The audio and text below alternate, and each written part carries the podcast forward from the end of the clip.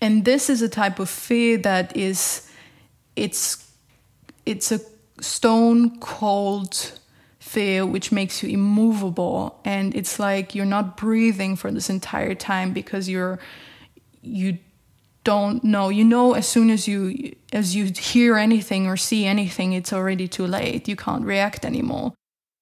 Is being curious a good quality even if you decide to travel to a war zone as a young woman to interview soldiers on the front line just because you're curious and how much of our lives makes sense looking at it from hindsight in today's episode i'm talking to Verena Gruber who left for the front lines of Kurdistan at the age of 23.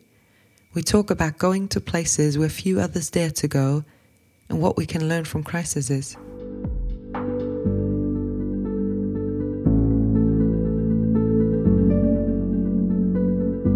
This podcast brings you stories from and about people who stepped into the unknown, stories about fear, uncertainty, the illusion of security, or I don't know.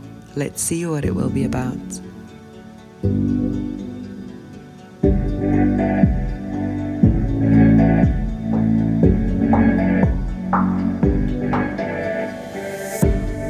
My name is Katharina Baier, and I will host you on this journey into the unknown.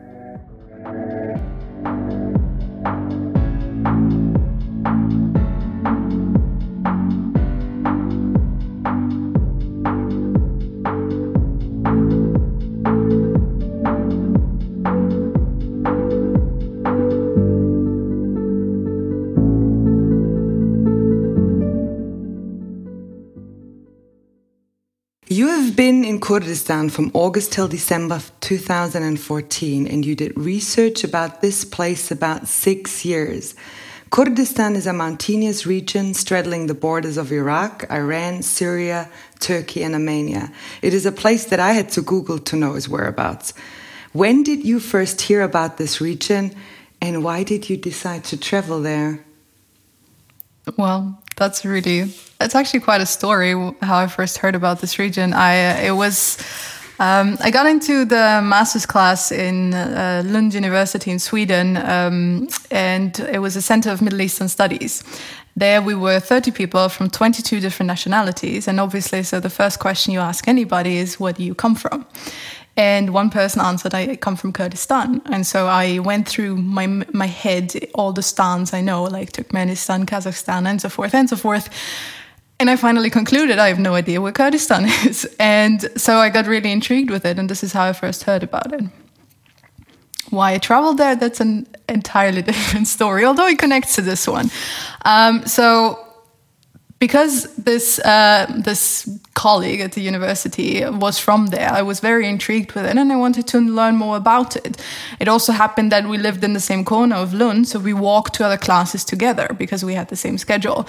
And every time we talked, the more he was telling me, the less I understood about this region because a lot of the things he was telling me about uh, this the place he came from, which he calls Kurdistan. Others call the Kurdish region of Iraq. Other call others call it Bashur, which is the southern region of the Greater Kurdistan area. So it has a lot of names, and it it just contradicted everything that I have ever learned about what a state is supposed to be and what statehood is and, and what are the boundaries of it and what what is not a state. And it, it just confused me all the way. So the obvious answer of what you do if something confuses you and intrigues you at the same time as, a, as an academic, right, is that you write a paper about it. And this is exactly what I did. I wrote a paper on like taking international law and political theory on statehood and I tried to figure out what this region is. And at the end of it, I was quite satisfied with my paper, but I realized that, well, theory is all fair and square, but I still have no idea what this actually would look like, what this would feel like, how this would be like. To summarize it for me, and you tell me if I got you correct, you first didn't know that the state is actually existing. Then you heard things that were so intriguing because you didn't make any sense with it. So you thought you go there, make research, and now that you've been there for uh, quite a long time and you did research, you still cannot make a really sense out of it. Well, you can make sense out of it now, but it still doesn't fit into any box which we have ever created in terms of you know academic definition of what is a state and what is not. So but I find actually that this is also the beauty of the region, and this is what kept me interested for so long. So you traveled to Kurdistan in 2014. You were 23 years old back then. Yeah, actually, you made me aware of that. when I think about how I was with 23, I see a, let's say, very ambitious but uh, not very self uh, assessed person. Um, and I didn't have a lot of knowledge about larger issues. Even I traveled some countries in the world. So I was. I was wondering where did this drive to face the unknown come from? Um, that's a really funny question. I actually have this story um, in my head, which my mom told me that apparently when I was three years old, um, I was walking around back then at the wedding, and the grandmother of a friend came up to me and she was like, "Where are you going? And what are you doing?" And I and my answer apparently was, "I'm three years old. Thank you very much. I can take care of myself." so, if if that was my attitude at three, I'm guessing that by 23 I was, you know, more than happy to take care of myself and to uh, to do um, what I wanted to do. But um, in any case, I have I've traveled a lot. I was fortunate to travel a lot with my parents when I was young, and I did interrail when I was 17. Back then with a friend. Um, I also traveled the world for half an, half a year by myself when I was 19. So I guess by the time I went to Kurdistan at, as you said, 23, I I didn't even think about it.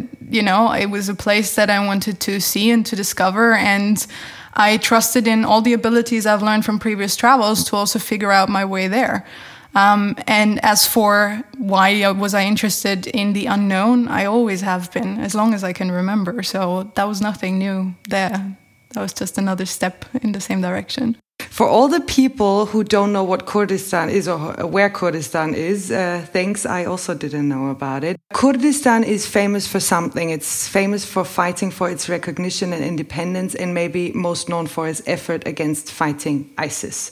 So the the research that you do did while being in Iraqi Kurdistan is because this region has no unified military. So several different parties of military, which all call themselves Peshmerga, are not fighting alongside. You worked on the question on how to unify these forces.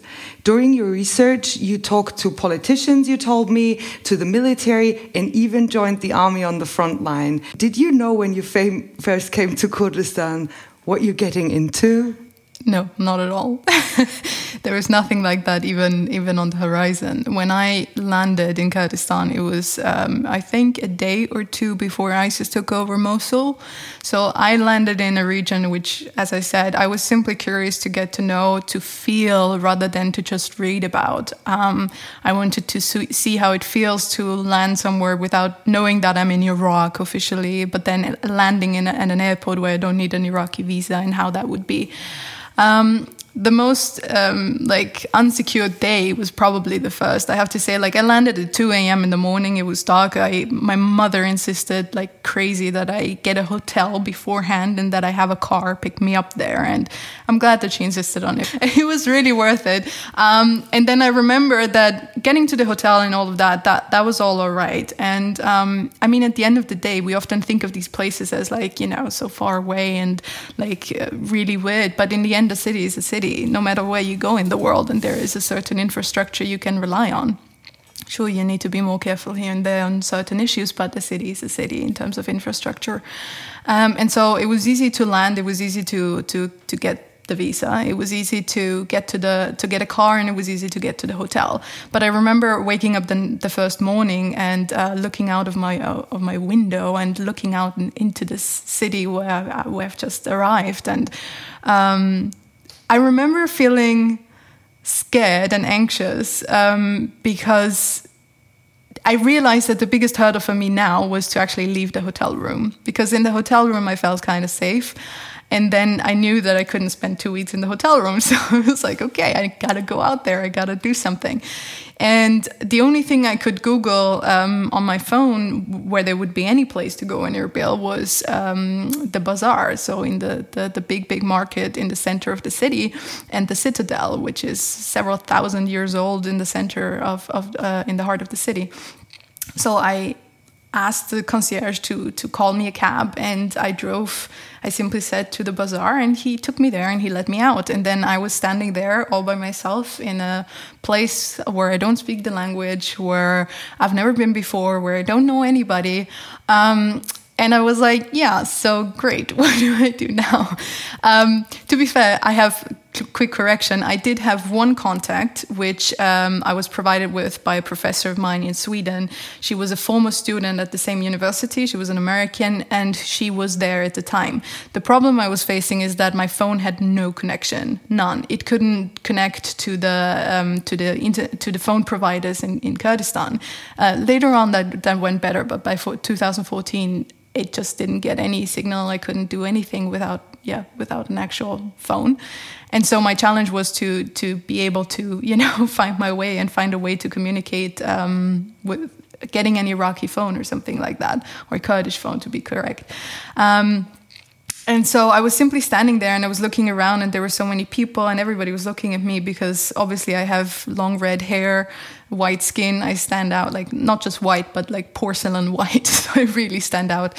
Um, and my my my my point back then was simply like okay i can stand here and panic or i can try to hide or i can simply try to figure out who i could possibly talk to and i saw a white face all across the the bazaar and i i, I looked at him and i was like okay he's british and he actually turned out to be um, so i walked up straight to him and i said hi it's my first day in kurdistan um, I'm sorry that I just approach you like this, but I'm a bit lost. Can you help me? And he did. Um, he's still a good friend of mine today, and to this day, he has spent years and years in Kurdistan. He spoke Kurdish fluently. He helped me to get a phone. Um, he he invited me to meet some friends later in the evening at the bar. Turns out he also knew the American girl, which I already had the contact of, and so it, it, was through that really easy to get in touch with the expat community there, and through that I also made my first uh, friends with, among the Kurds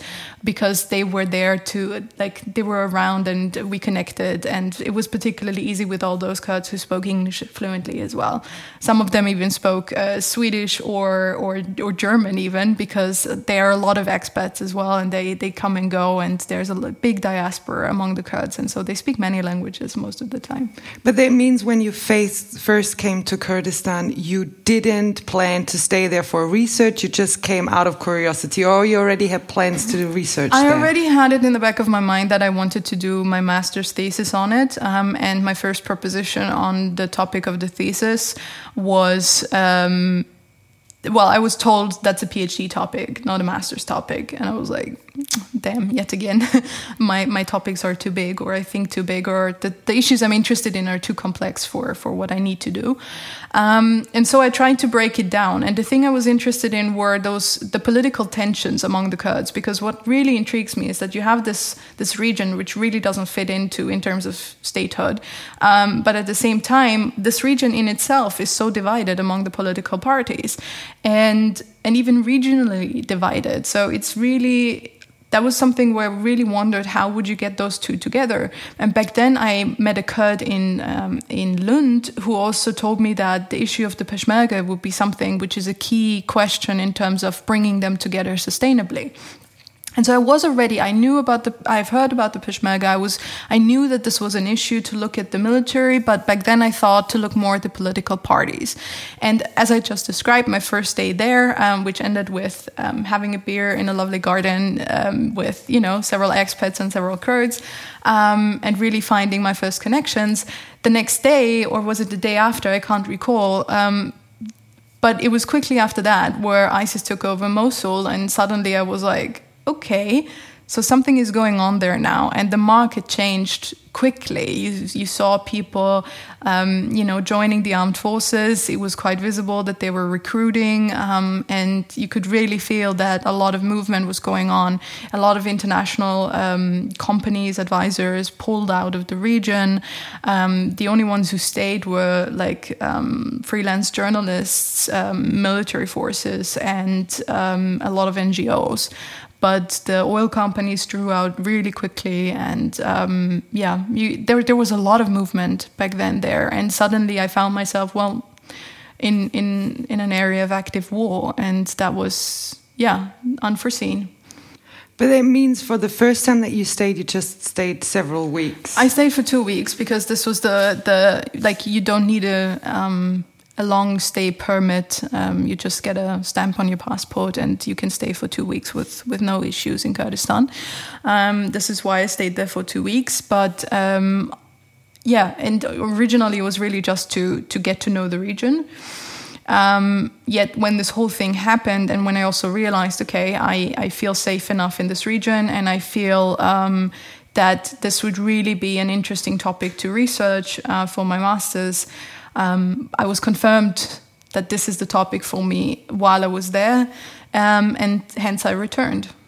I returned briefly afterwards, and then I stayed for several months. So when did you come back then? This in was August. in August 2014, and then you stayed for several months. Yes. And how many times have you been to Kurdistan since then? I actually didn't count, so I couldn't tell you. But um, since this very long, like since this several months that I stayed there, um, it was rather always on an in and out basis. So it was two weeks here, one and a half weeks there, something like that. Yeah, but uh, several times, like five, six, seven. You know what I was wondering? I mean, I of course checked what Peshmerga means, and Peshmerga means uh, facing the death or in front of death. And a friend of me who comes from Iran said even they used the word before as food pre-taster. So the ones were pre-tasting the food for for um, like a king or a queen. Oh, really? I didn't know yeah. that. That's interesting. You come for two weeks, like a holiday excursion to kind Kurdistan, a place that you don't know, and you you are get intrigued by people who call themselves in front of death. You don't know anybody, and then you decide to write a master's thesis about. So uh, I can totally understand that. But then my question is, how did you get to know people you can interview, where you can do research on? And was there not somebody thinking that, that you should do something suspicious or they didn't want to talk with you or? I did not face any suspicion, to be honest. Um, I and it was surprisingly easy to make contacts. Um, as I described, it all started with this first evening at the uh, at a local place in in Ankawa, which is the the Christian part in within Erbil, where you get you know drinks very easily, um, and there are a lot of bars and, and cafes around.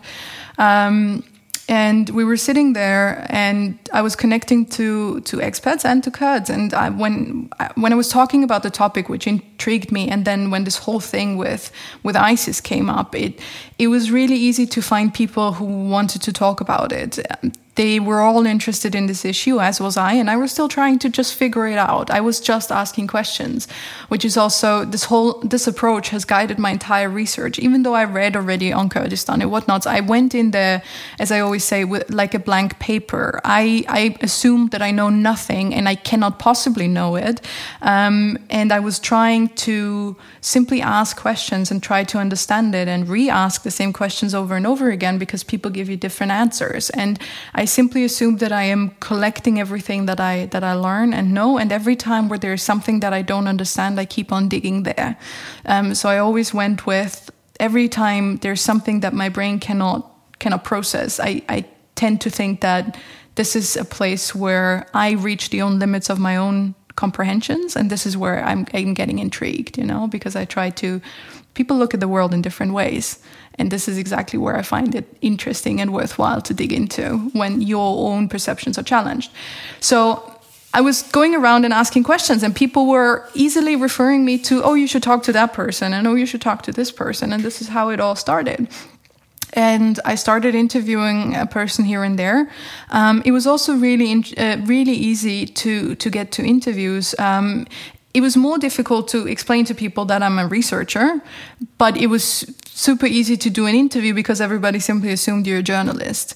And what you cannot forget is that the Kurdish region is not a state, but they would like to be to a certain extent, or they, they do demand their autonomy, they do demand their cultural rights, and that's true for all the Kurds in all the countries, so including Turkey, including Syria and Iran. Um, I only dealt with the Kurdish region in Iraq, and there also they have the highest degree of autonomy at the moment. What was interesting is that people were super willing to talk with me because they also anything that can get their stories out into the world and particularly into the western world because they're hoping to get support through through through that. By information getting out by the stories getting out they they hope that people will start to sympathize to understand to to stand up for them. Um, and this is why they were very willing to talk with me.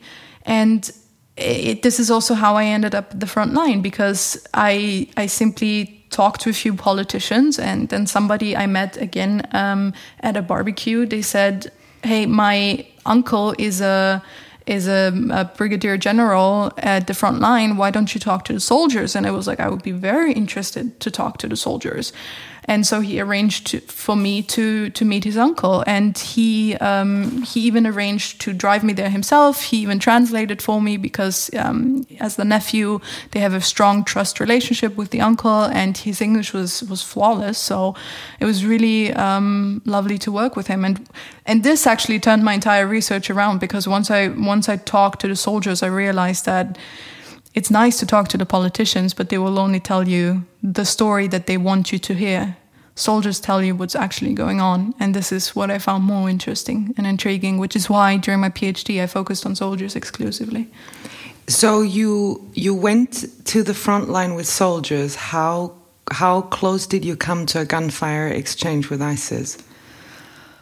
Luckily, not close. Um, they are very cautious on the security of Westerners. Um, again, because they, their interest is that positive things are known about the Kurdish region, they cannot risk to have uh, a Westerner be endangered. So every time, plus I think it's, but I think it's not just this kind of strategic thought. I think that in, in general, Kurds are super hospitable. I've never met, in all my travels, I've never met more hospitable people than the Kurds. They will take care of you as though you're a member of the family.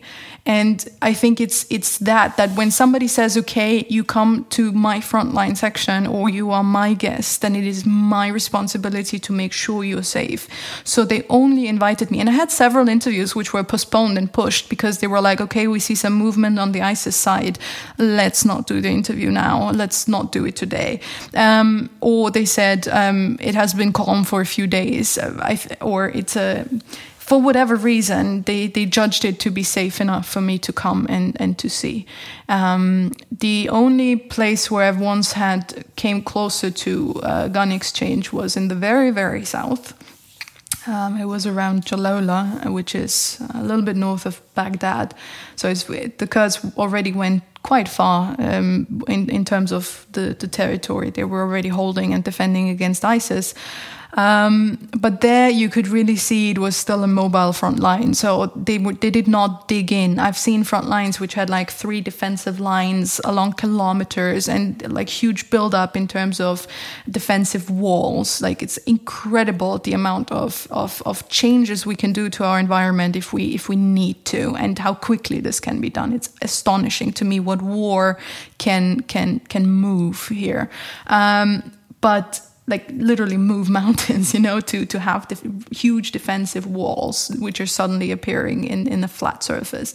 Um, but there you had some a little pile of sand here, a little mountain hut there. There was a water truck there, and th- th- that was it. Like you barely saw where the front line was. And as we were approaching this this area with the car, I was told that there's ISIS a little bit to the to the left of us, and there's ISIS a little bit to the right of us. And I realized that okay, we're kind of in a V shape towards ISIS. And now let's hope that ISIS doesn't know that, because if I'm ISIS, then the thing I would do is I would cut them off, so encircle them, and and you know, ciao bella. But um, this is why I was quite uneasy at this front line. And when we had the interview, um, I, I, can't recall if it was really during the interview or if it was already in the part where we were kind of chatting afterwards. Um, but it, it, it started to have um, like there was gunfire exchange, and they were telling me that you know you can relax. This is this is normal. This is it's not friendly fire, but it's it's casual. We we keep shooting back and forth. That's what we do, kind of and I was simply like, I'm sorry, but even a stray bullet can kill. So I don't care. I, I, I saw that this front line was very unstable, and to me, that was not worth the risk. And there, I really said, "I'm, I'm sorry, I do not feel well. Um, I want to to stop this in, like this this conversation here, and I want to return right now." And this is what we did. They really respected my my wish there um, fully, and this is the closest I got to to to gun exchange in that. In that so sense. you described it with the word "it went a bit uneasy." My question would be a bit more direct, saying like, um, "Were you afraid?" And how do you experience fear there? Like, what what does it do if you know that, like, they can now circle you and that's it? Uh, well, I didn't know that they could circle us. It was my hypothesis. Um, how did I experience fear? I experienced several types of fear, I have to say. I experienced a fear which reminded me of the fear of a, of a traveler anywhere. Um, I had the same fear when I was dropped off by the taxi driver in New York uh, the first day of my, of my world journey. And he dropped me off in the wrong block, and it was like midnight and it was dark and it was close to the Bronx and I was like what the hell you know I had a similar fear then so it was very tense I was very um, scared. I was very, um, I was checking everywhere. I was looking at everybody. I was super um, tense and hectic but I still try to portray an image as though I know exactly what I'm doing, I know exactly where I'm going, in order to put people off, to don't even give them an incentive to try and, and anything, you know, don't even say hello to me. It's not worth it, kind of. That's the vibe I was getting giving off. And um, I had some of these moments in Kurdistan as well, although very few within the within the Kurdish cities. But at the very beginning, I did. Um, I did find it fearful, for example, that people just wear guns in the area. I'm not used to this coming from Austria, obviously. Um, and there, it's very common that, that everybody just has a gun and sometimes just flung over their over their shoulder. And I found it really interesting to to um, conceptualize for myself afterwards how how much we trust the uniform. So if we see a person in uniform standing somewhere with a gun over their shoulder, we're like, okay, that's a professional kind of. But if you see a, a, a civilian in civilian clothing with an AK 47 over their shoulder, you're like, what the hell? What the hell? What the hell? You know, he's just getting coffee, casually having his AK 47 over the shoulder, and you're like, and weirdly, I trust the person in the uniform not to shoot me in the back, but with that person, he could, he, he just could, right? Technically, the person in the uniform could too, but there I trust the fact that he had the uniform protects me because he has he cannot just shoot for nothing while the other one is the civilian. So it, it was it was just interesting for me to to have this to see my own reaction how much i trusted a person with a gun in uniform and how much i distrusted a person with a gun who, who was a civilian. This was one type of fear that i experienced. The other type of fear was uh, with with the gun exchange where I, I simply said there was not a question for me um, that I wanted to to leave because, as I said, I don't care if this is just a, a casual exchange of, of gunfire because a casual bullet kills as well. And I, you know, to me that I was just determined then. Actually, I was just jumping into action. My fear immediately made me react, and there was no discussion about what what's going to happen next. I get into the car and we drive. Basta. Um, the most intense fear that I have to say that I experienced, and that was really interesting for me as an experience, um, was when we were driving along areas where they had minefields. That was the worst um, in the sense that the enemy is invisible.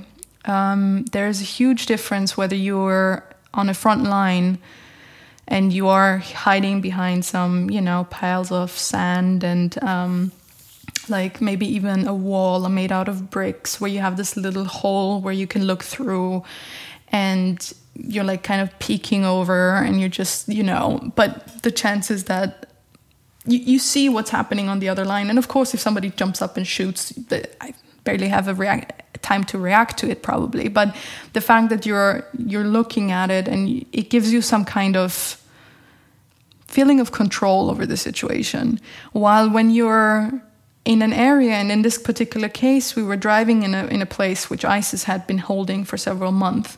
And every time ISIS is pushed out of a, of a town, and this was the particularly brutal thing that, that ISIS did, in, in addition to all the things we saw in the media, is that every time they left a place, they actually put IEDs, so um, improvised explosive devices, everywhere.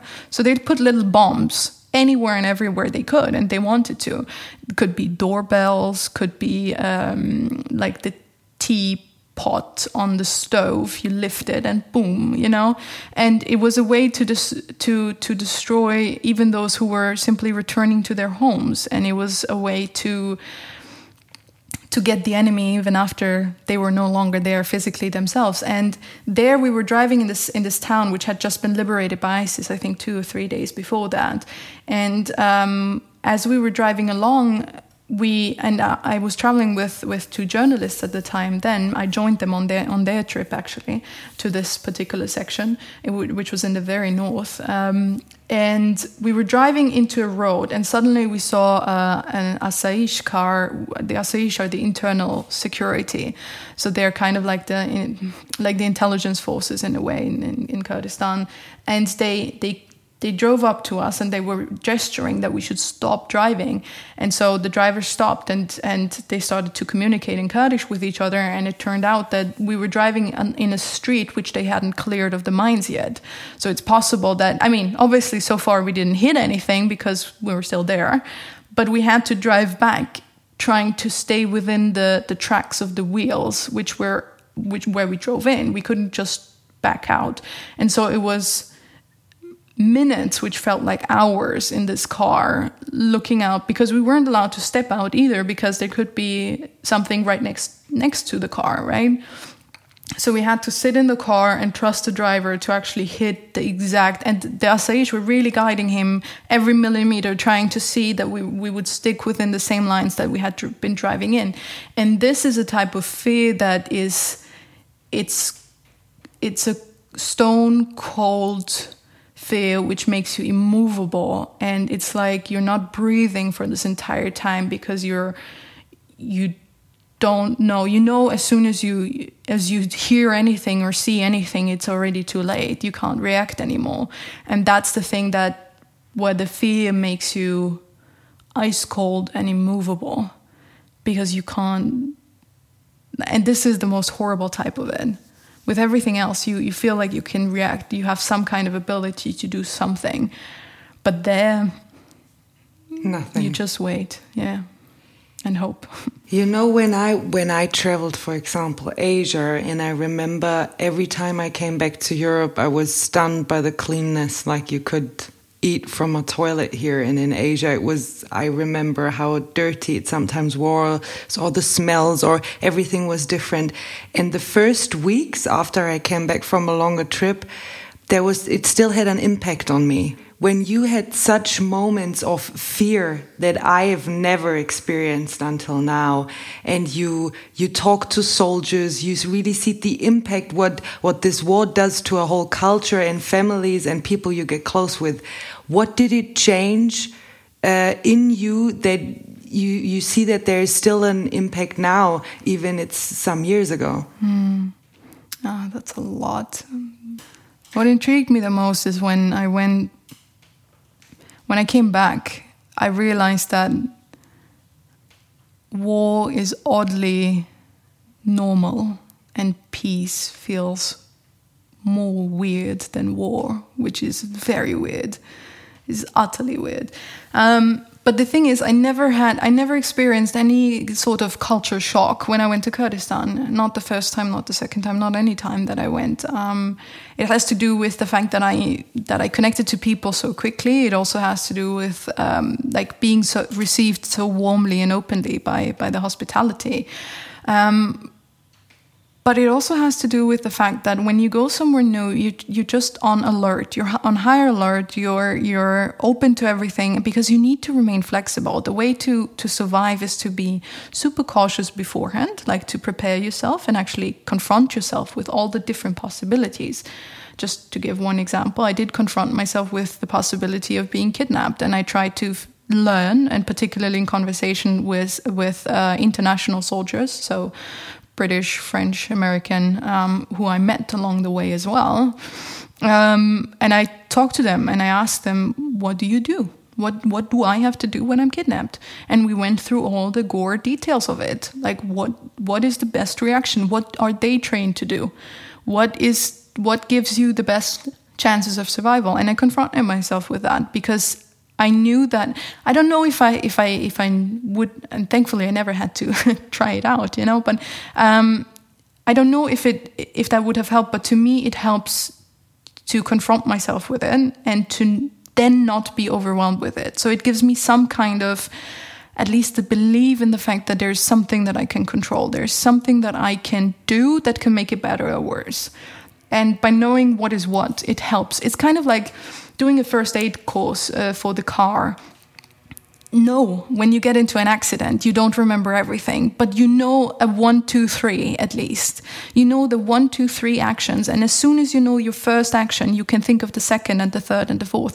The important thing, and this is also what I learned from the soldiers, is to stay active. Don't freeze, exactly like in the in the freezing fear of of with uh, with the IEDs, with the minefield when you freeze, you're immovable, then you're incapable of, of continuing. That's the dangerous fear. As long as you stay within the possibility of action, you're good. Even if you're really bad, you're still good in comparison.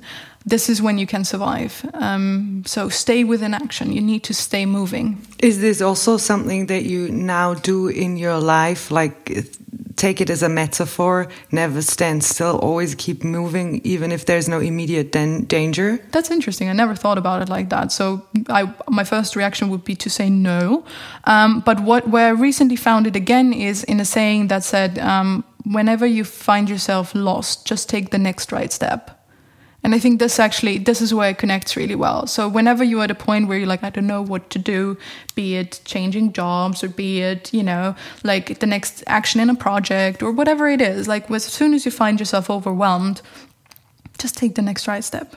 That's it. Because it keeps you moving. And you don't know at the end where your path will lead you. You just need to keep on taking steps. Just focus on the next one you can take. You talked that you um accompanied soldiers and you always talk in the male form and also in your phd you wrote that there are female peshmerga as well but one question i have in particular because i, I think i heard it once and i thought maybe you can answer me the question um, I heard that for ISIS fighters, the worst is to be killed by a female. You're already smiling. Is this true or is this just uh, a story they tell each other? I'm guessing it's both. Um, but I'm only guessing because I never concerned myself with with, with those issues. Um, I heard it. I also heard it in the region, not just in international media, and it's possible. I never talked to an ISIS fighter, so I don't know. You know, I don't know if they're really afraid of that. I I couldn't tell you, and I know too little about religion um, to to be able, or about Islam to be able to uh, to answer that question. I don't know. Um, there are female fighters. I also had the pleasure of meeting some, um, but yeah, the majority of of the Kurdish fighters in Iraq is still male. You you write in your PhD that the merger of the forces split in the exact way as they were unified during political tension in 1991. So I have to refer again. This was the year that you were born. Yeah. Uh, you, I I just need to look at my my papers now. The structural unification during a merger is not enough, you explain. Um, short side note here, they wanted to unify to get international support. So, what does it take to merge two militaries, or even ask broader, what does it take that two parties, companies, or whatever, engage in a merger? Well, I believe that, and again, my belief stems from looking at the Kurdish armed forces. I start during my masters. I talked to forces which were already unified I talked to forces which were not unified.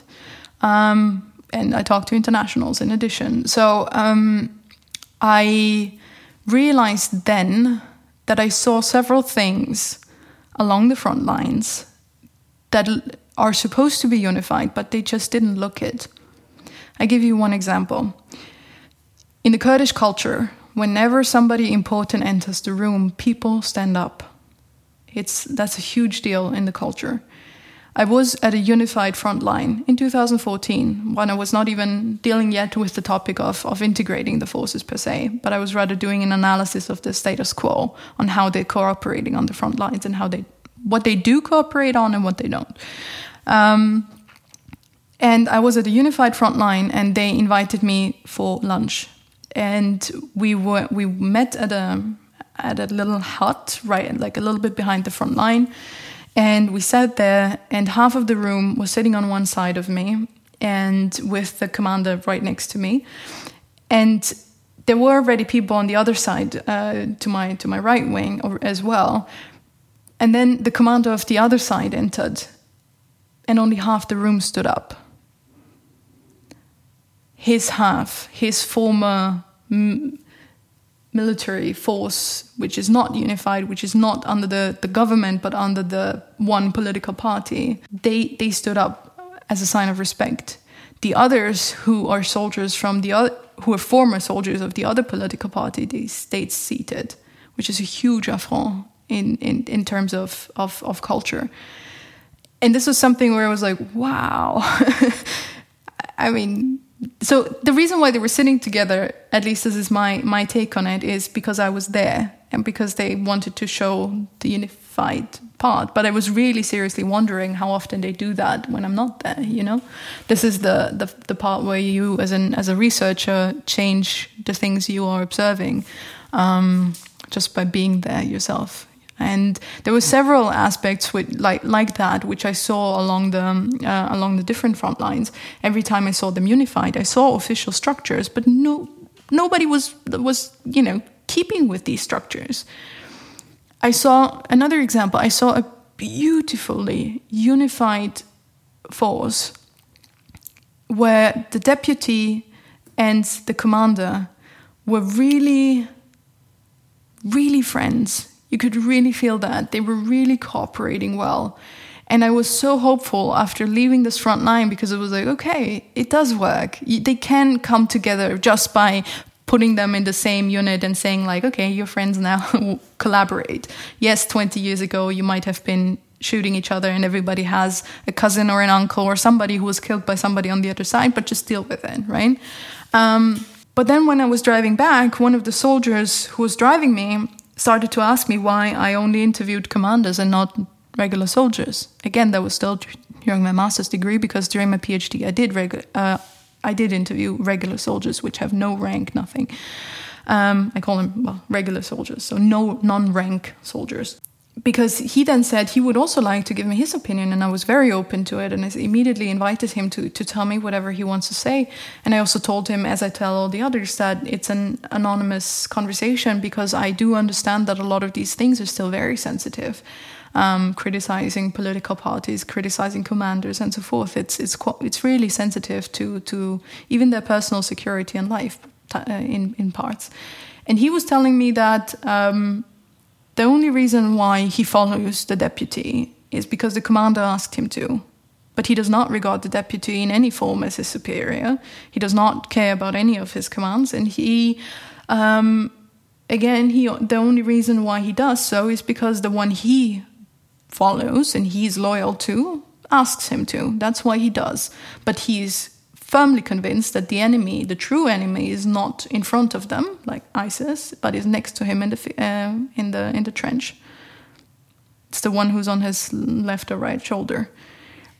And to see this this divide among even you know unified um, leadership was really astonishing to me. And this is where I started to to get the impression, and this is what I dedicated my PhD to: is okay, if the structure is not enough, if it's not enough to simply create a uniform organigram, a uniform, a uniform ministry, a uniform, like, if it's not enough to simply say, like, okay, you and you, now you work together, then what does it need? And I found that culture is a huge part here. And culture is something which, yes, if you do, um, if you just create a structure or if you just put people together, culture creates itself. It's it's there by how people interact with each other. It's there in how they regard each other. It has a lot to do with the individual mindsets, but culture is a little bit more than just that. It's about how the whole dynamic evolves. And that's then the culture. But you can also impact this culture. You can impact it with your own mindset and with your own way of, of acting, reacting, and interacting with others. You can Uh, you can affect it by setting certain values by by refocusing yourself on on what is important and why do we do what we do and how do we want to do it in the first place.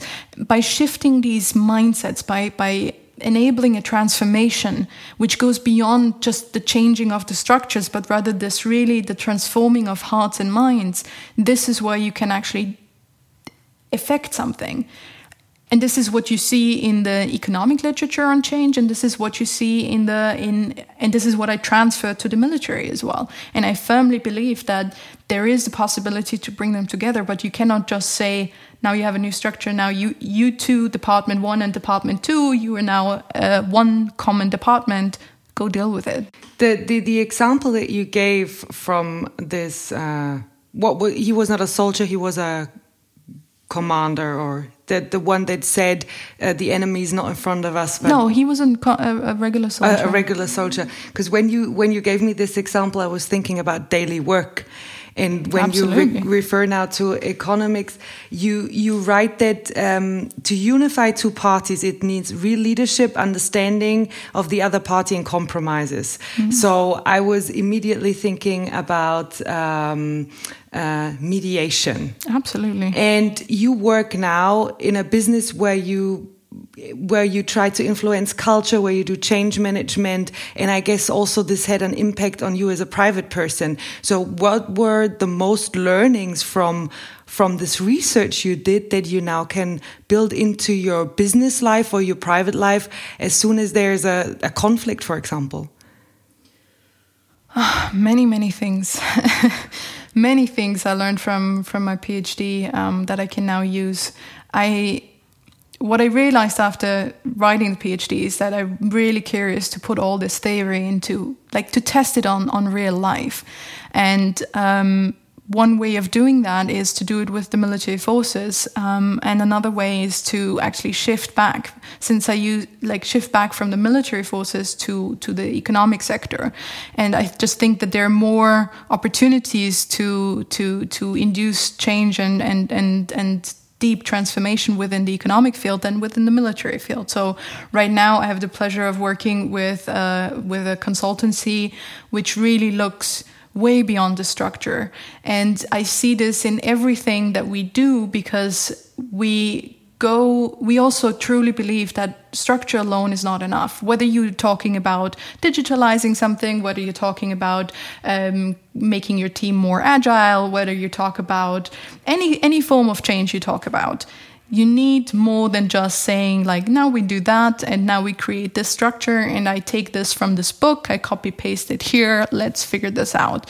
You need to get people on board. You need to listen to them. You need to involve them in in a lot of the not necessarily the decision making but at least in the figuring out what are the current values what are the current issues what what is there what do they see what do they feel what are their needs and then you transfer that. And whether this is in a conflict scenario or in a in a normal change situation you need to know what are the needs of the people involved in this. At the end of the day we we tend to believe that organizations are um, a simple matter of building lego i guess. Like we just put it together and we believe that yeah this is this is the building the building is the organization the structure is the organization. No it's the people. It's the people who make the organization. It's the people who create the culture. It's the people who who create what this what the business is by the way they act and react and interact every day.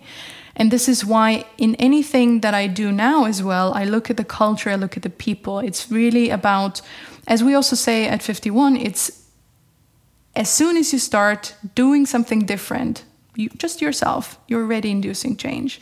Yeah, in like I totally agree with you, but one thing that I learned sometimes even on the hard way that it's nice said and done, but sometimes you really need a tense situation or a conflict that people feel moved to do something and to change something. Sure. And as you were working in these tense situation, I was wondering if you see it a bit similar that some things are nice said and done, but you need a conflict or a crisis and then people start moving.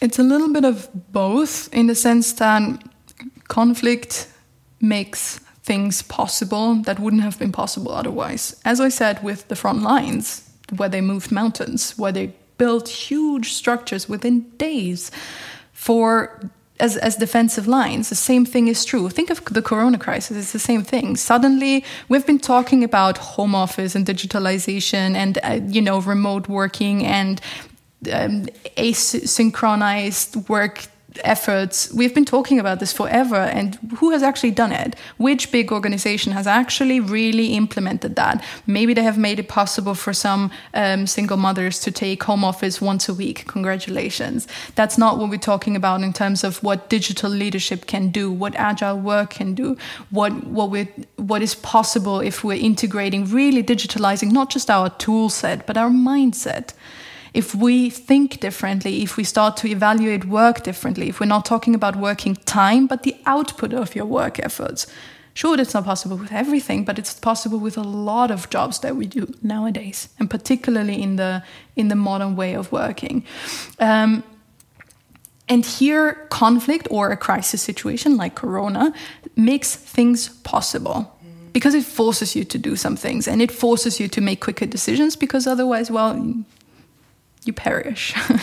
um, but, and this is this is the thing that I also learned at war, if the conflict or the crisis is too strong or too long, it also inhibits you. And again, you can transfer this to Corona in, an, in a certain way, in the sense that living with this insecurity that we don't know if there is an economic crisis approaching us, if there will be a second wave, and how much that is going to impact us, um, makes us immovable in the sense that companies are not daring to really spend money on um, on anything, neither on internal like strategy work nor on um, you know building a new product they're cautious, which is understandable, which is super understandable, but this hinders you also. This makes you immovable again. And this is the same thing at war. I also saw that a lot of the reform projects which they had were postponed and postponed and postponed because there were bigger fish to fry. Because there's always something in a, in a, in a, in a hot conflict or in a level of high, high insecurity where you're cautious with your budget, where you're cautious with what's the next step. And this caution again makes you slower. So, yes, at the beginning, it gives you a huge push to transform quicker. But then at the end, it also can pause you and, and make you slower again, which can even be much longer than the phase of initial change. You already brought up, the topic of needs. Mm.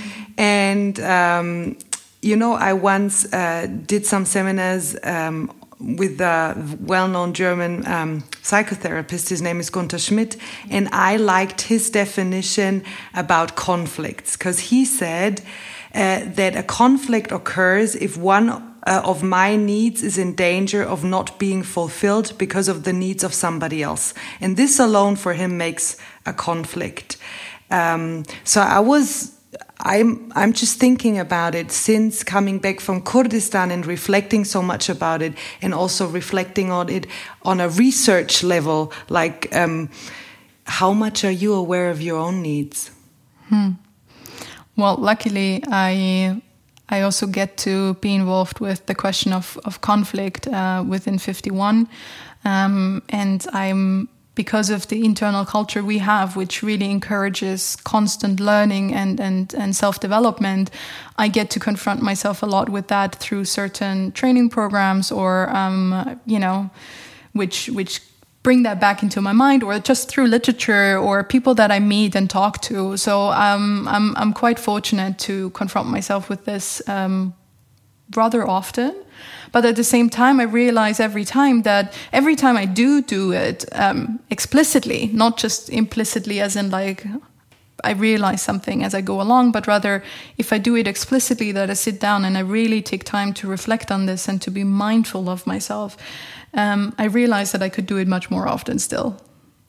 So I find that needs is something where you have a a general pattern I would say which is which stays quite true and stable for a longer period of time but then you also have rather midterm and short-term needs which are more um, flexible and they change and needs can even change within within a day you know and in the morning you feel like um, I need to get out. I need to get involved. I need to be with people. I, I, I have this strong need of interacting and, and you know being out there and in the evening you're like i can't see another person you know like that it can happen that that needs also change quite quickly um, but then i also find that yeah so i would personally differentiate between short-term mid-term and long-term needs when when you went to Kurdistan, I guess your mother had the need and your friends that you stay safe.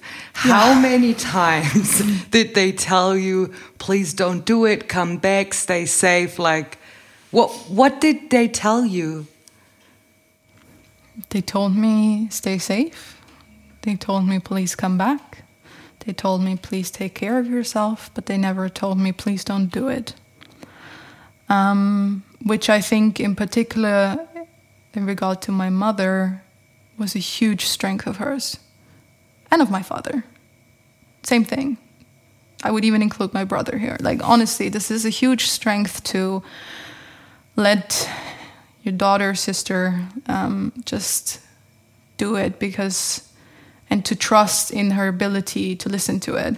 My mother and I, we talked a lot about it afterwards, and it was really funny for me because I was really trying to calm her down in any in any way I, I, I considered possible, namely by by sharing with her all the information that I that I thought about, everything that that I had considered, an exit plan of how I could you know, if ISIS were to run into Erbil, how I would get into the mountains and how I could survive and how I would have enough water and how I have a, a grab bag with me and how I I have a route in mind of how I can get there and how I'm heading to Turkey. And like everything was, but everything I was telling her didn't make her more calm. And at the end of it, at one point, I was asked a question by by by a third person with my mother in presence. Though I was asked the same question you asked me today: Weren't you afraid? And I said, Of course I was. I never thought it was necessary to say that because it's so obvious that obviously I was afraid as well. But somehow this sentence made my mother relax. The part that relaxed her was that she realized that I was fearful, meaning there's a part in me which would also stop me from not going too far.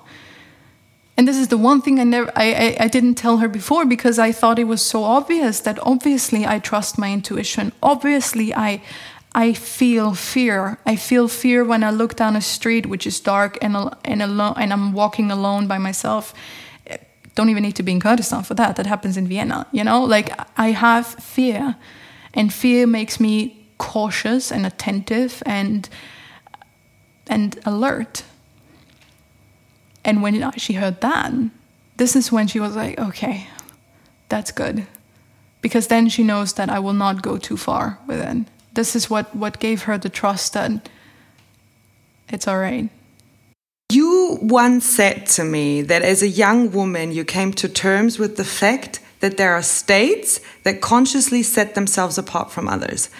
And this has shaped you, and you wanted to deal with demarcation. Was your way to Sweden, where you studied, and your trip to the Middle East, therefore already pre programmed in your youth? That's a funny question. Um, I don't believe in pre programming, no. I firmly believe that at the end of your life or at the end of a period of your life, it's quite easy to connect the story the, the, the story line afterwards. Like you have several dots along the way and you just connect it as though it is one straight line. But that's only the perspective from hindsight. Before you don't know. That's just yeah. Uh, in hindsight, it looks like a like a red thread, but um, I guess that's coincidence. Um, I was concerned as a child with the question of um, well, I grew up close to the German border, let's say it as it was, and uh, to me, this border is entirely odd. There is a house which is Austrian, next to it is a house which is Germany, and I was like, and how are those two different? I didn't get it. In addition, uh, my parents are both from Upper Austria, and I was born in Tyrol, and yet Tyrolians told me all my life, "You're not from here, right?" And I'm like, "What do you mean? We both have an Austrian passport. Shouldn't be that the thing that matters?" But it doesn't and this is something that I've that I've pretty much come to term with by now thank God, but which has concerned me for a long time of my life and, and still does in a way because I still find the, the issue in itself, the issue of identity, is deeply intriguing. Um, and particularly how it's connected to, to language and to location. Um, to dialect in particular in Austria. Um, and I just find this, yeah, as I said, intriguing. And back then, obviously, I didn't choose these words, but I really wanted to know who decided that here is Austria and here is Germany. And I wouldn't say that some states do that and some don't. Everybody does that, and everybody tries to do it. And some try to defend the borders that they have. Some try to regain borders that they used to have. Some try to gain entirely new borders or claim that we are the Kurds are an identity group, an ethnic group, um, and they're asking for a state uh, since they since nationalism actually started to uh, organize the world in the way we see it today. But in any case, my story has led me to always to the question of borders, and I connected the question of borders to war. This is something that just you know history classes at the gymnasium taught me, but it's also something which I keep bumping into. There's something in conflict that makes borders. And of course, you can say there's also diplomacy, which which deals with you know transfer of of, of of of parts of the land. Sure, but you have to have some claim to the land in the first place, and the claim comes from brute force. So.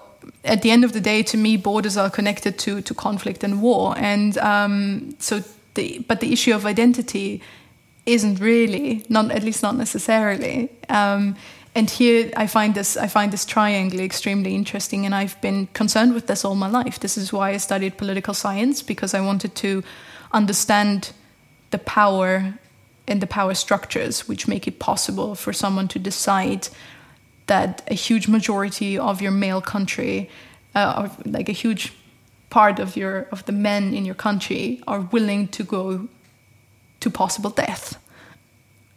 And I wanted to know who has the power to decide that and why. And I so I studied political science and I then left Austria and went to Sweden to focus on the Middle East. Because there you have a lot of conflicts and a lot of border issues, and a lot is still in movement and not quite as settled as it is in Europe. Um, and then I, well, I found the military forces there by coincidence because of this issue with ISIS. And um, I worked with. Um, I did. I then finished my PhD at King's um, on the on on defense studies because, to me, at the end, this it looks like a red thread, as I said, but I guess that it was a coincidence all the way. I never planned to go to Sweden. I never planned to go to, to Kurdistan or Iraq or anything the like, you know. I think I already understand that you don't need to plan things. I do. I love planning. Um, ask my husband. he, I, I, I really like. Um, I like the illusion of being in control, and I know it's an illusion, but I like it. But at the same time, you need to adapt to what happens in life, and you need to go with kind of where life puts you sometimes, you know? Just say yes to opportunities in a way, I guess. When you said borders remind you of war, for me, borders remind me of exclusion or of the illusion of belonging. So you grew up in Tyrol, I grew up in Bavaria, and there we were really proud, and we always were finger pointing at the rest of Germany because we are the good ones. And when you said your both parents are coming from Upper Austria, you grew up in Tyrol, they already said to you like who like who are you? Like you're not really belonging. Did you in your youth ever had times where you felt like you get excluded or you don't belong to this group? Constantly. Did this something like did this shape you in a way that this made it a topic that you want to research on and then it ended okay then from hindsight of course it's a red thread for me again. But okay even from hindsight if i ask you this question now do you see that i see a red thread of course and i i see a red thread myself.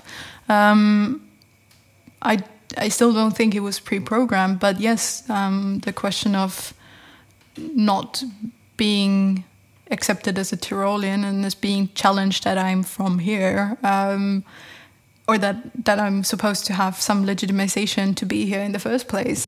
It has concerned me with questions of inclusion and exclusion, and it has concerned me uh, like it has made me concerned with. Yeah, I guess at the end with borders, um, and somehow through borders, I came to to politics, power, and the armed forces at the end of the day, brute force has a lot of has a lot of impact. And then how to unify them again. And that's just the thing. Um, I was asked sometimes why I don't stu- why I didn't study peace studies, and I said to me it's like to me the best comparison is medicine. Yes, there is also medical um, branch, or at least a new type of, of, of way of thinking that you study the healthy patient in order to achieve the healthy patient. And in terms of medical research, I find this a really interesting thought. But um, the majority of research still looks at cancer and not at the healthy mm. patient because they want to understand what's the problem and what is it really and why is it there and how does it act and how do you dissolve it rather than what's the healthy patient at, at the beginning, right? Or at hopefully at the end. Um, so to me, studying war is like studying cancer. I want to look at what's the issue, and I want to. What has always guided me and and and intrigued me is the nature of of humans, and I don't believe that there's one nature of it at all. Um, but I.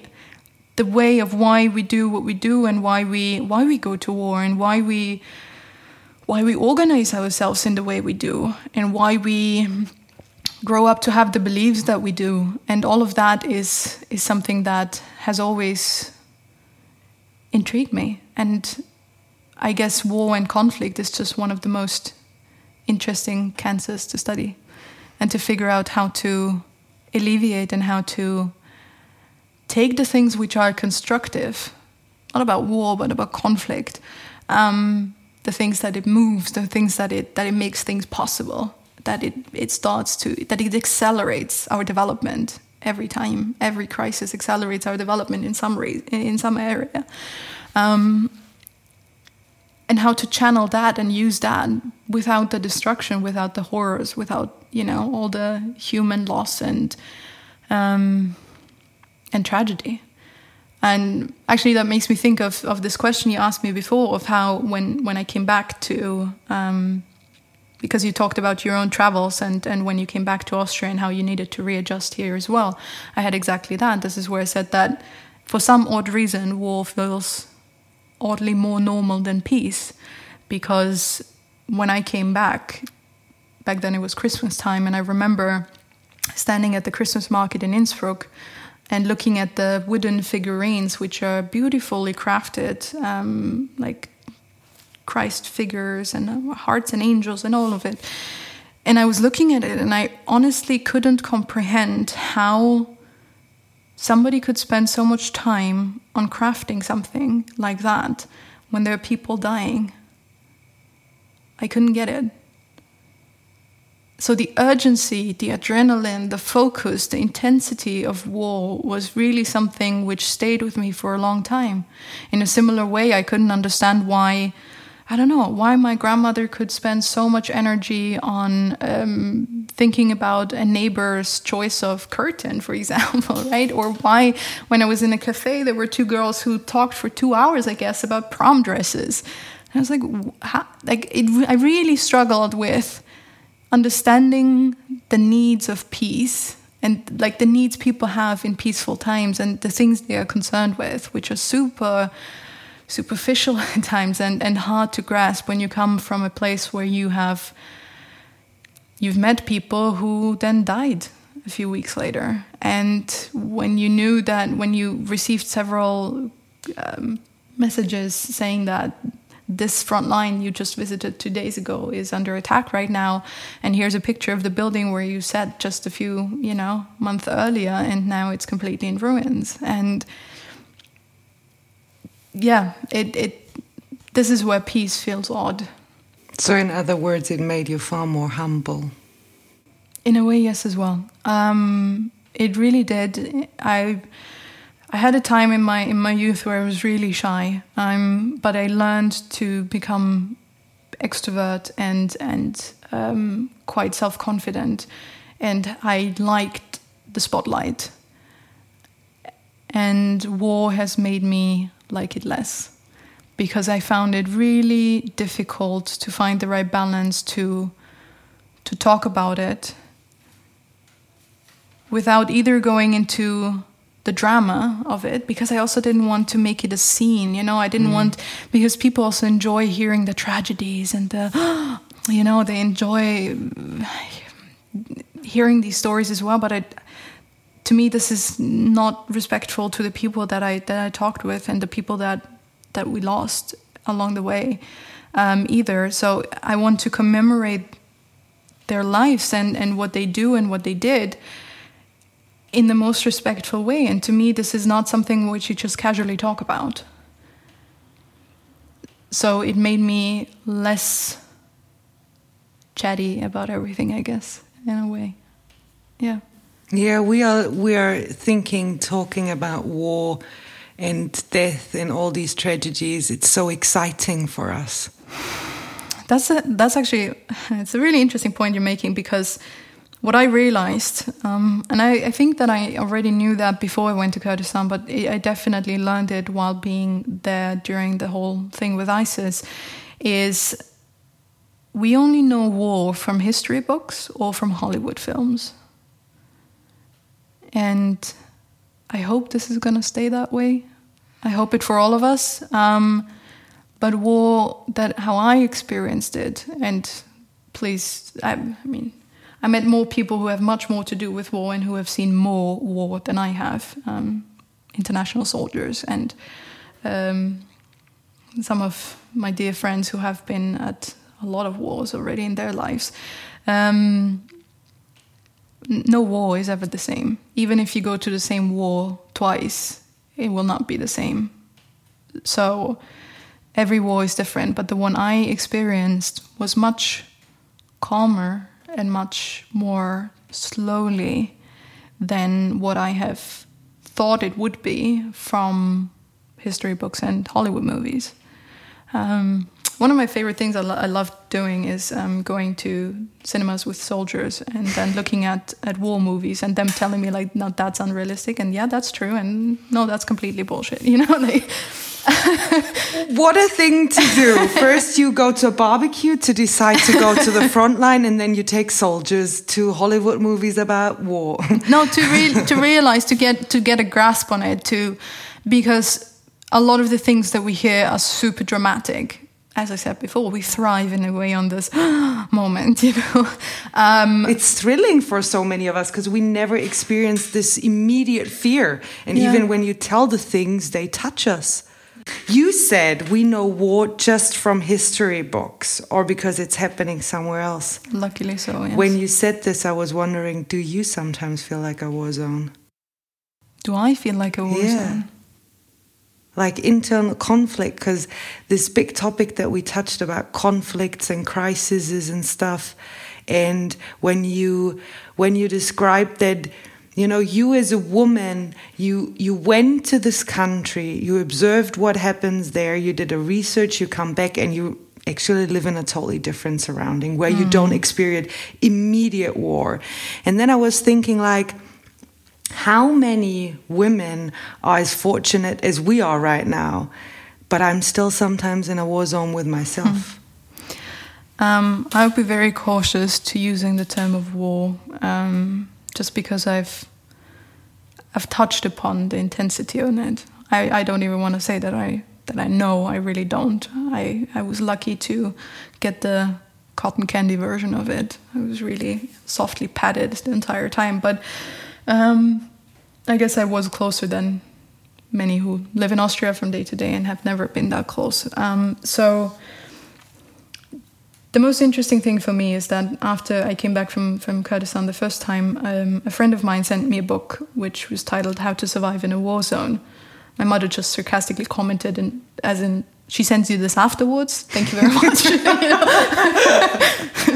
but um, I, there was several, like a lot of chapters in the book, a lot of them really useful, and I realized that a lot of it is um, stuff I learned from hiking in the mountains, the one-on-ones on how to survive in nature a lot of it is um, what I learned from traveling, um, the way of how you're cautious about things.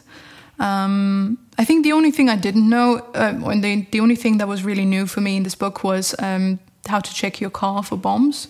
But I never had a car when I traveled, so it never concerned me in the first place. But it, you know, good to know for future reference.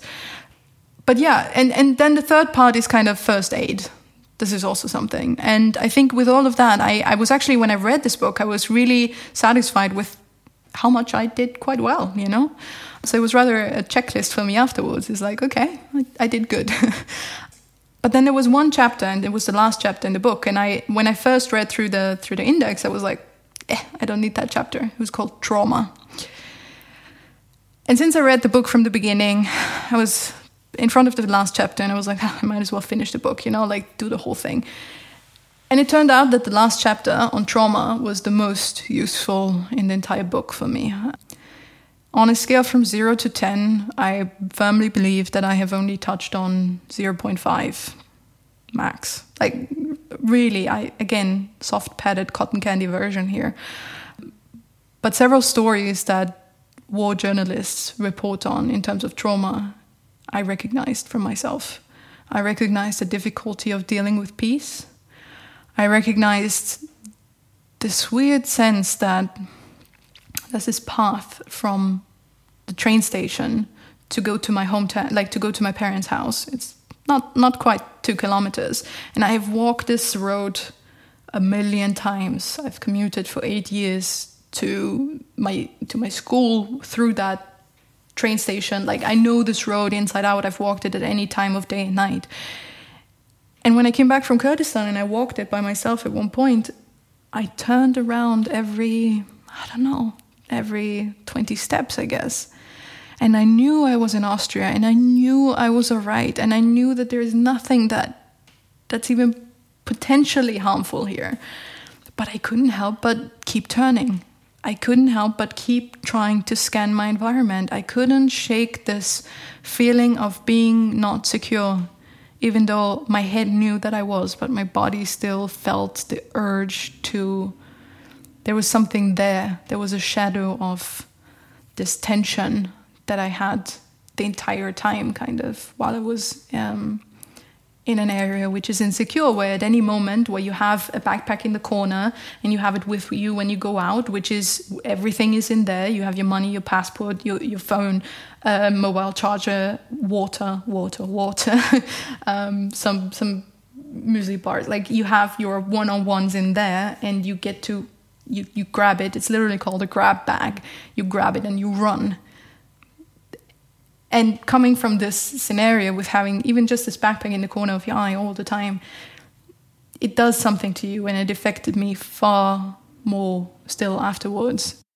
And this is the part which trauma covers, where there's a lot which happens. And yeah, I talked a lot to all different kinds of soldiers, some who even have PTSD officially, um, and what they experience. And so this is why you wouldn't wouldn't use the word war zone. This is yourself. why I wouldn't use the word war zone because I know war zone means more in sense of having internal conflict. That yes, absolutely, and I think everybody has that. What you have internal conflict? Of course, of course. No, everybody does. Um, everybody does, and there are some which you can, you know, use to grow in yourself, and you can you can deal with them by yourself.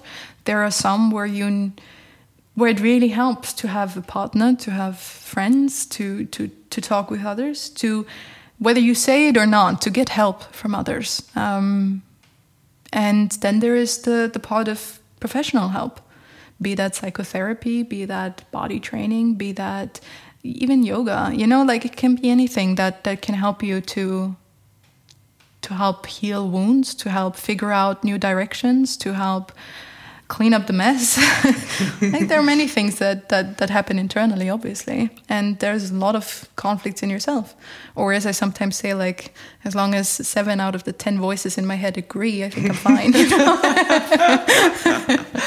So we are coming to an end of our interview, but I want to end this interview with three questions. Three more. Okay. Three more.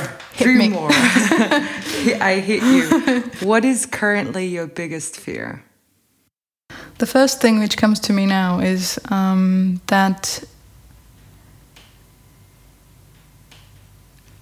losing my husband. And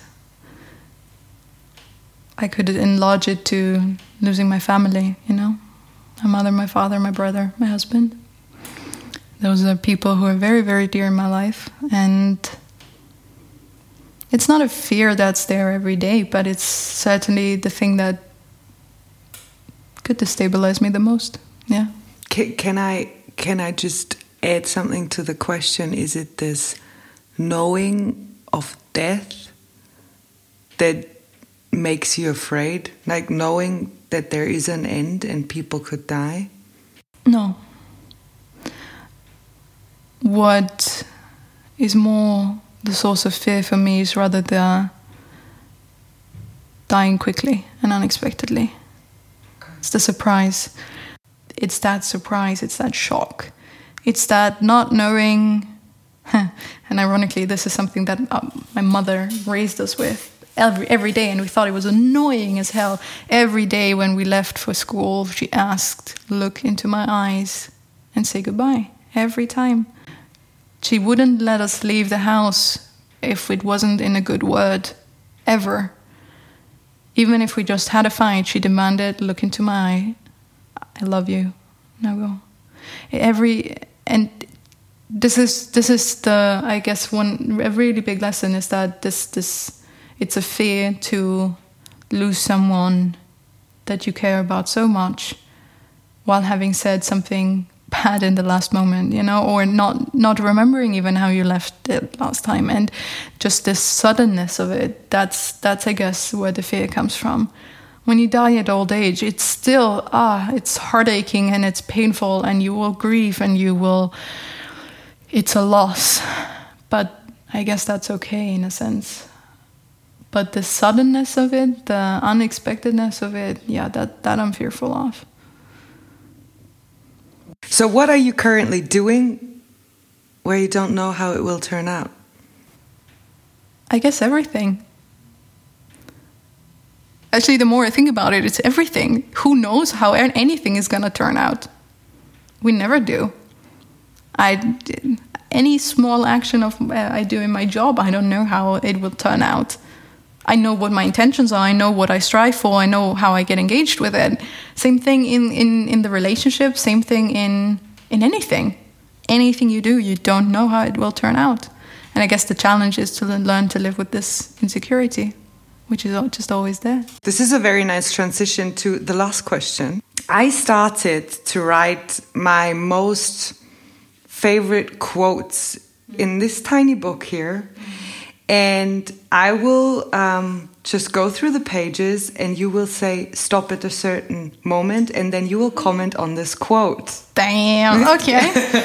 Okay, so we start now. Stop. Do you want to go left or right? Left. Uh, and then do you want to go uh, top, middle, or bottom? Middle. Okay. it's a quote from Paolo Coelho.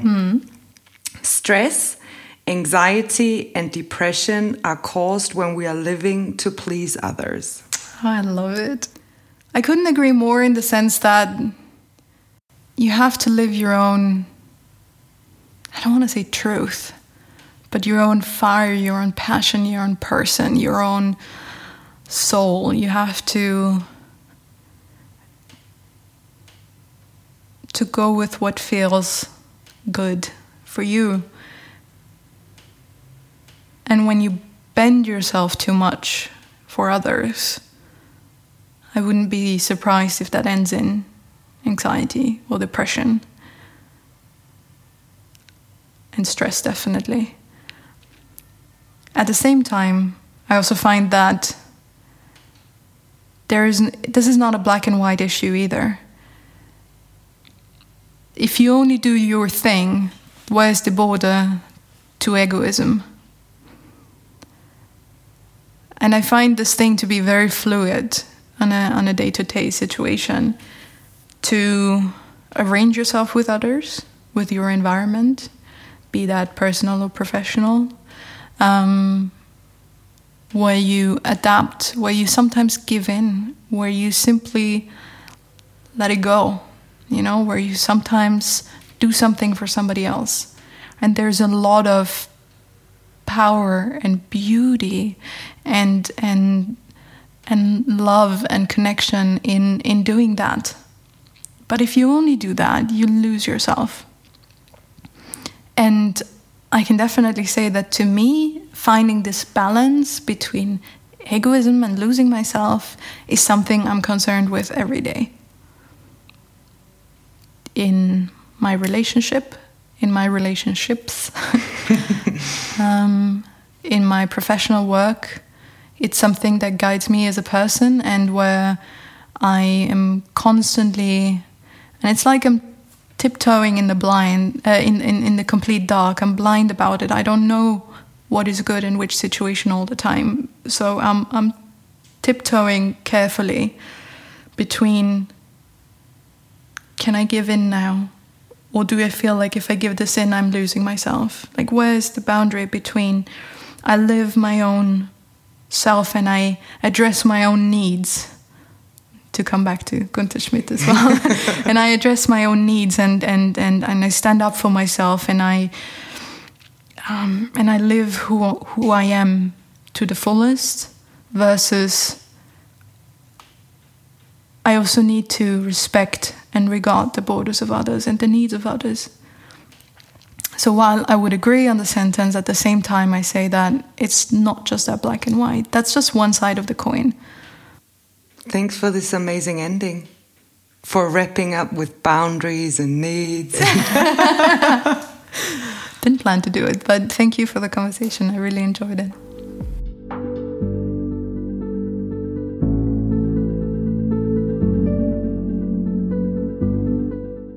If you want to support this podcast, please subscribe and share.